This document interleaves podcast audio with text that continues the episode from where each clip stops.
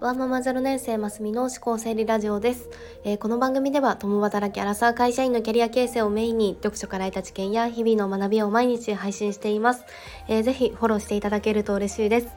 えー、昨日はあの職場の雰囲気を良くするにはっていうようなお話をしました。でその一つはあのリアクションをするっていうことだったんですがのコメントくださった若さん、コニーさん、ともきさん、のりこさん、ありがとうございました。のリアクションしてもらえるってほっとするよねとかのこの仕事でのこうこの話あるあるっていうような言葉をもらったんですがあのこうしてあのリアクションしてもらえるっていうのがまず本当に嬉しいですの本当にありがとうございましたで今日の本題はあの自分軸で選ぶっていうことでもう他人目線だったりとかその世間的にはいいよねっていうよりものその自分なりの基準で判断するのってすごく大事だなっていうことをあのお話ししたいなと思います。で今日はあの金曜日なのであの私のプライベートの経験も踏まえてあのゆるっとお話をしたいなと思います。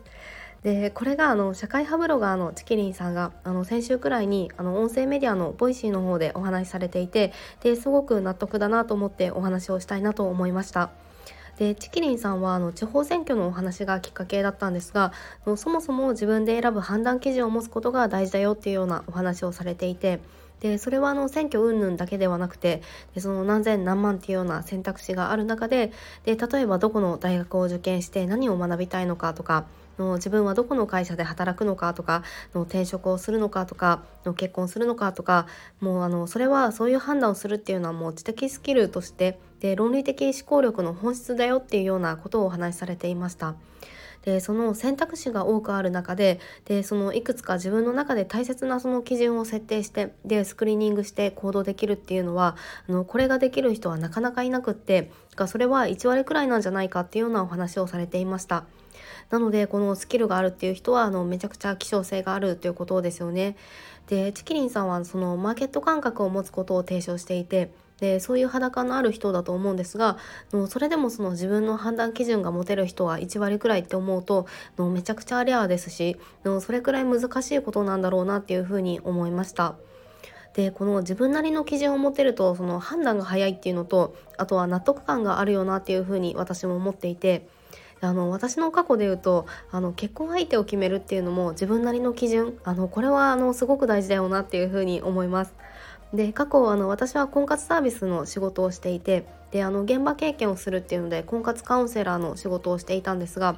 でそれで何百人っていう人の婚活を見てきてもそうですしあとは自分の結婚を考えてもあのこれはすごく大事だなというふうに思っています。であの私の基準だとあのとにかくこう自分が素直にいられる人っていうのとであとは相手も素直な人っていうのが判断軸だったんですよね。であの私は結果的なあのマッチングアプリがきっかけで結婚したんですがもう自分自身がその婚活カウンセラーをしていた時にあの当時付き合っていた人とお別れをしてでそれでこう自分もいろんな出会い方を試してみようっていうふうに思ったんですよね。あのなので当時こう25歳とかだったんですがの会社の先輩がこう主催しているようなイベントとかあとマチコンみたいなパーティーとかであとはあのマッチングアプリなんかもいくつか登録してみたりしていました。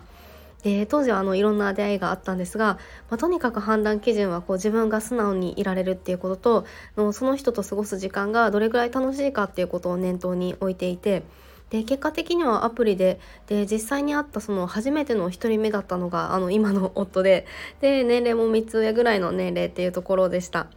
でもその自分の基準を持っていたのであの最後までこう会っていた人っていうのはあの全然20歳ぐらい年の離れた人だったりとかもう本当に年齢とか肩書きとかっていうのは全然考えていませんでした。でもこれって本当に何が正解とかではなくてその自分軸で判断するっていうので選んだことをそれを正解にできるかだと思うんですよね。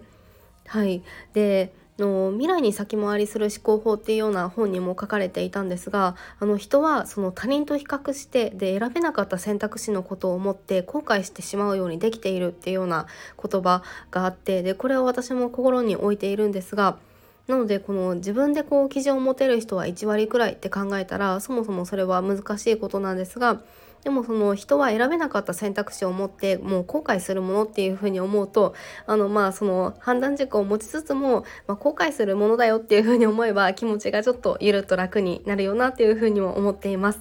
はいで今日はあの自分軸を持つっていうことでその小さなことでもあの人生のいろんなシーンでもその自分なりの判断基準を持つっていうことが大事なんだなっていうようなお話をさせていただきました。